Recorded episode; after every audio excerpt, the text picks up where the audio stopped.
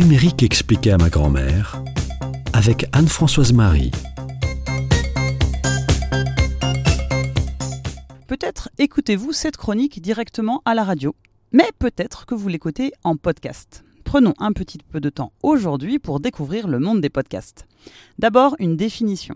Un podcast, c'est un contenu audio numérique que l'on peut écouter n'importe où, n'importe quand.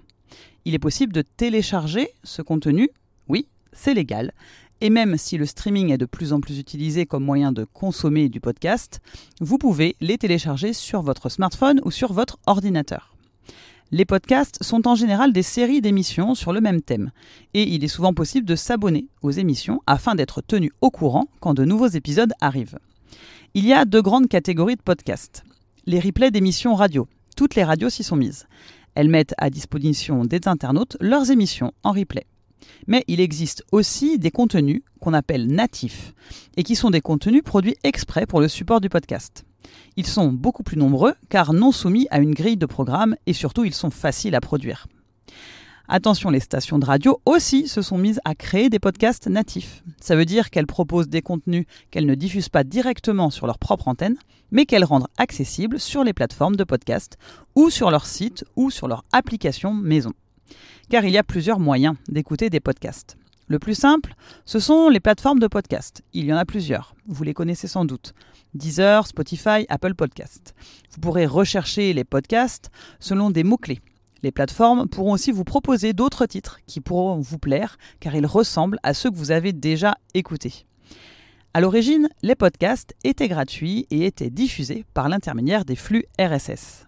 Un flux RSS, c'est un fichier qui est mis à jour automatiquement, avec des mises à jour de contenu. Ainsi, en s'abonnant à un fichier de ce type, vous recevez automatiquement les derniers épisodes de votre série de podcasts préférés. Ce système marche aussi pour des articles, pour des vidéos.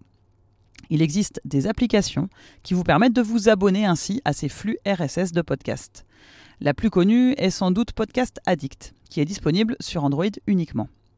Il existe maintenant des podcasts payants ou qui sont spécifiques à une plateforme, comme les Spotify Originals ou les Deezer Originals. Il faut ainsi naviguer entre les différentes plateformes pour pouvoir écouter tous les podcasts que vous aimez. Vous pouvez aussi télécharger les podcasts pour les écouter sans utiliser de connexion Internet. Par exemple, si vous avez un voyage en voiture à faire, sans forcément avoir de connexion Internet tout au long du chemin, vous pouvez télécharger à l'avance des épisodes pour les écouter en route. Si la route est vraiment longue, pensez aux livres audio qui pourront vous accompagner sur des trajets vraiment plus longs. Il existe des plateformes payantes, comme la plateforme Audible d'Amazon, mais aussi des livres gratuits, pour la plupart des grands classiques, lus bénévolement. Je vous souhaite une très bonne écoute.